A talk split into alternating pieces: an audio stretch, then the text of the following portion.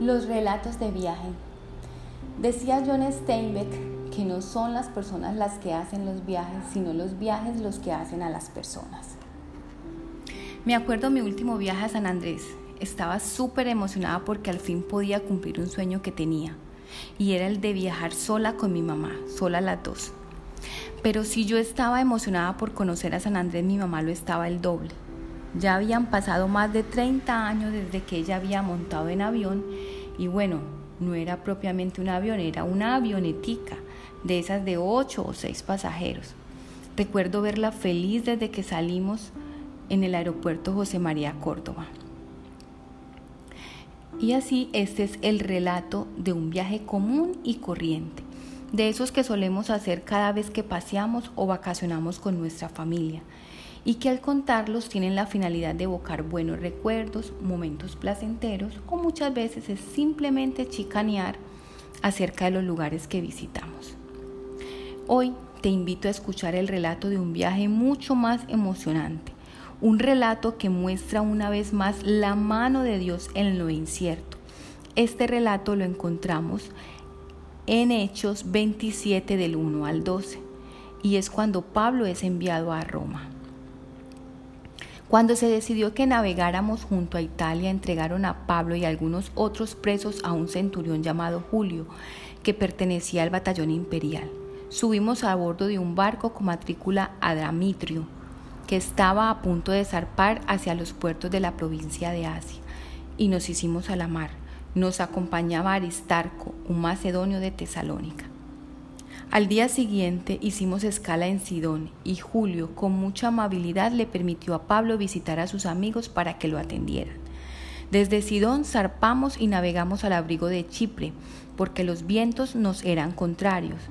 Después de atravesar el mar frente a las costas de Sicilia y Panfilia, arribamos a Mira de Licia.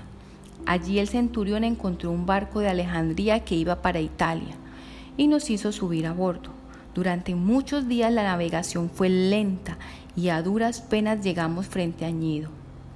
Como el viento nos era desfavorable para seguir del rumbo trazado, navegamos al amparo de Creta, frente a Salmona. Seguimos con dificultad a lo largo de la costa y llegamos a un lugar llamado Buenos Puertos, cerca de la ciudad de Lacia. Se había perdido mucho tiempo y ya era peligrosa la navegación por haber pasado ya la fiesta del ayuno.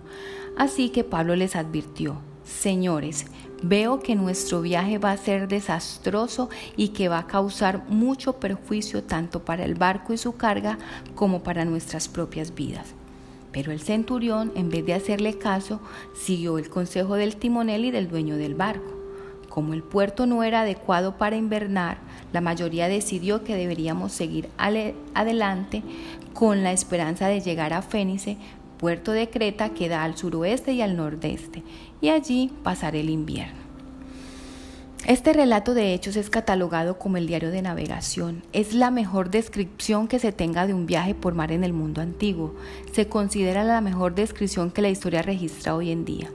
El famoso arqueólogo británico Sir William Mitchell Ramsey hizo un estudio del Dr. Lucas y considera esta narración como una obra maestra y la descripción más exacta que jamás haya sido escrita. Pero más allá de ser la mejor descripción, también encontramos en ella aspectos muy importantes que vale la pena resaltar. Lo primero es que este es un viaje diferente a los viajes anteriores que tuvo Pablo. Este viaje se realizará a costo del gobierno romano. El gobierno pagará su pasaje porque Pablo es su prisionero.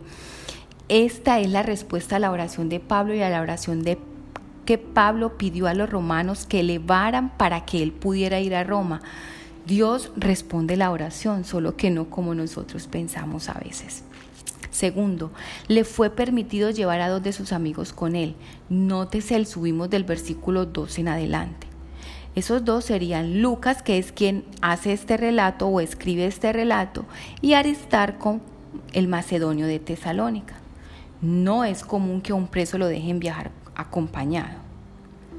Tercero, Pablo era el único que era ciudadano romano. Los otros eran criminales que habían sido enviados a Roma para su ejecución.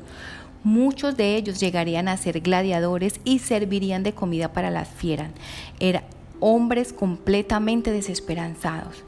Pero conociendo como conocemos a Pablo, me atrevo a inferir que aprovechó el tiempo con estas personas para compartirles de Jesús y traerles esperanza. Con seguridad muchos de ellos aceptaron a Jesús como su Señor y Salvador. Cuarto, tenemos un oficial romano al cual se cree que Pablo alcanzó con el Evangelio por su trato atento y humano y que le permitió también llevar a sus amigos con él y visitar a otros amigos en Sidón. Eso tampoco es normal en un preso, ¿cierto? 5. Aunque hubo vientos en contra, vemos el carácter de Pablo. No había confusión ni incertidumbre.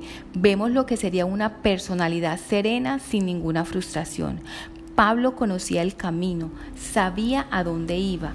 Pablo vivía su vida como un hombre que mantenía contacto con su Señor.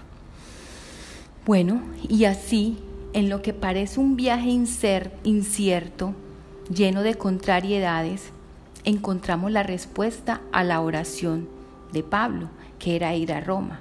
Dios nos enseña que siempre tiene un propósito, como lo dice Romanos 8:28. Sabemos que Dios va preparando todo para el bien de los que lo aman, es decir, de los que Él ha llamado de acuerdo a su plan.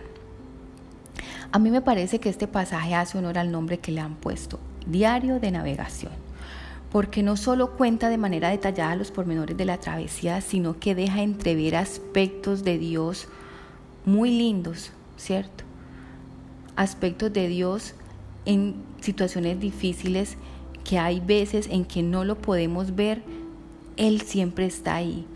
Él siempre nos ayuda, Él siempre nos protege, Él siempre nos guía.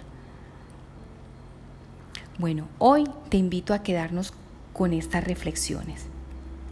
Si tuvieras que escribir un diario del viaje de tu vida, ¿quién sería el protagonista? ¿Serías tú y tus viajes o sería Jesús y tus experiencias con Él? Si es cierto que los viajes hacen a las personas, ¿de qué tipo de experiencias o con quién las estás construyendo? Oremos. Padre Celestial, Gracias por tu amor, por tu cuidado y por tu especial forma de hablarnos. Te pedimos que nos ayudes a vivir una vida que te agrade y que en las historias que registremos en nuestro diario de vida tú seas el protagonista. Ayúdanos a confiar siempre en ti y en tus promesas, por incierta que parezca la situación. En el nombre de Jesús, amén. Síguenos en Facebook como Comunidad Cristiana de Fe Carepa. Estamos ubicados en la carrera principal de Carepa, salida a Chigorodó. Nos reunimos los domingos a las 9 y 30 y los miércoles a las 7 y 30 de la noche. Te esperamos.